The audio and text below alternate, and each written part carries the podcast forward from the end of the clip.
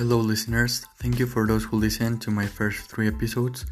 If you know someone who is a fan of this team or another in the Premier League, tell them to give it a listen, please. By the way, I have the same in Spanish here on my Spotify profile, and now, yes, we're going to continue with the second part of the season.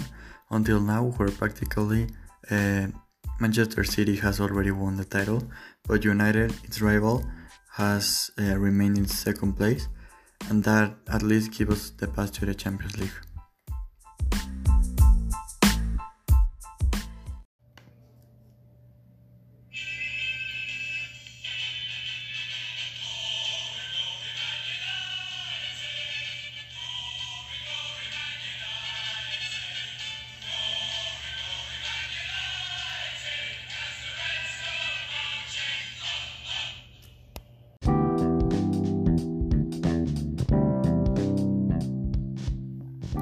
Last episode I stayed in the middle of the season when the Red Devils were still leading, but in the first game of the second round it was over.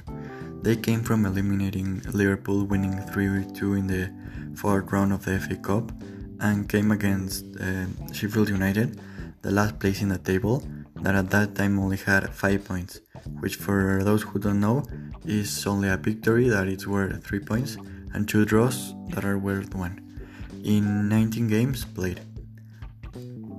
Um, there was no reason not to trash or at least win this game easy, but what do you think?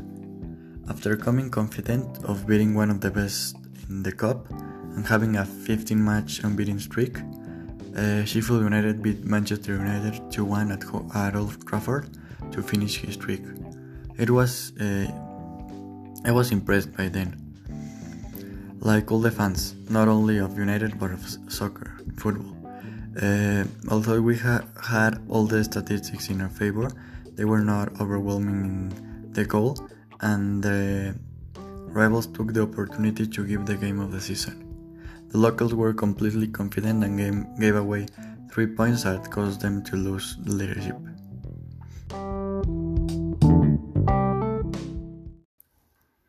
The next game for the Solskjaer's team was also bad because they drew against the corner from Arsenal if there is someone who is not following the Premier League, they might think that it would not be an easy game because Arsenal are among the best in the league, but this season they are doing very badly and United has not been able to beat them since 2018. However, after afterwards of that game, uh, they were still in second place above the Foxes and the Reds as City continues its winning streak, moving further and further away.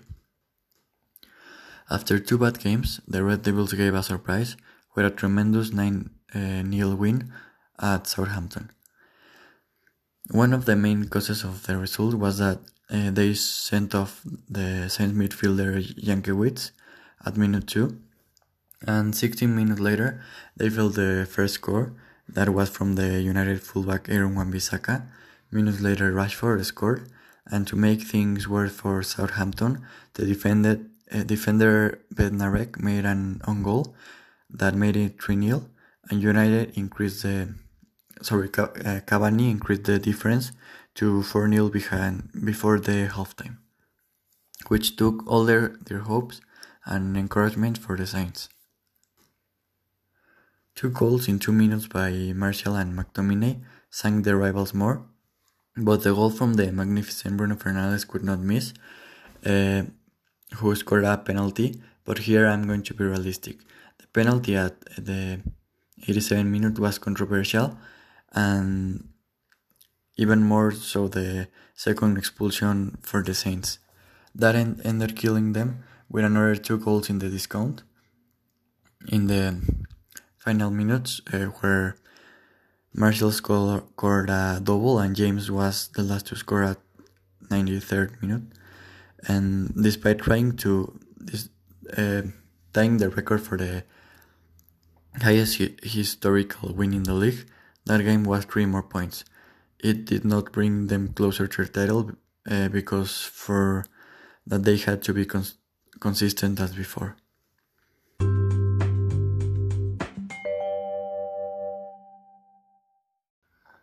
Their next game they played against Everton at home again. They had an excellent lineup, and I cannot deny that it was a very good game, but the result wasn't. The draw felt like a defeat for United. Uh, this was because in the first half we left with an advantage of two goals, scored by Edinson Cavani and a goal from Fernandes. They trusted a lot at the beginning of the second half because they tied quickly. Then Scott McTominay scored a header for the locals, but the joy ended until the 95. The change of defender to Tuanzebe did not help because uh, he caused a foul that gave the Toffees the last chance, which they took advantage of well with the center that ended in a goal from the forward Calvert Lewin. And it gave me a lot of courage. We had won with all the statistics in our favor, and boom, they let us tie in the end. In short, the Manchester City result uh, were still victories. Things changed in an instant because they also won their pending match. And on the other hand, Manchester United lost their consistency with the last matches because for some strange reason they played they failed to beat uh, West Brom Albion, the penultimate place in the table.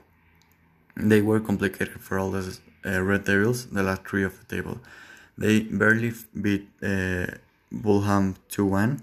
They lost 2 1 against Sheffield and drew against West Brom. It was also common for them to start losing and, and come back, but this was from minute 2 and the star Bruno leveled volley at the end of the first half, but in the second they could not uh, even score a goal despite dominating and having more rivals.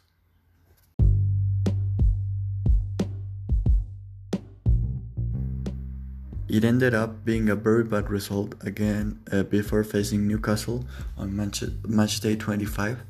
They faced Real Sociedad in the round of 32 playoffs of the Europa League, but I will tell you about that in the fifth episode because we'll finish here today. It is only known that we will play against Milan in the round of 16 of this tournament, as the English team beat the Real team uh, 4 0 on aggregate. This was MU 2021 analysis. Thanks for listening, and I wait for you in the next one. Bye.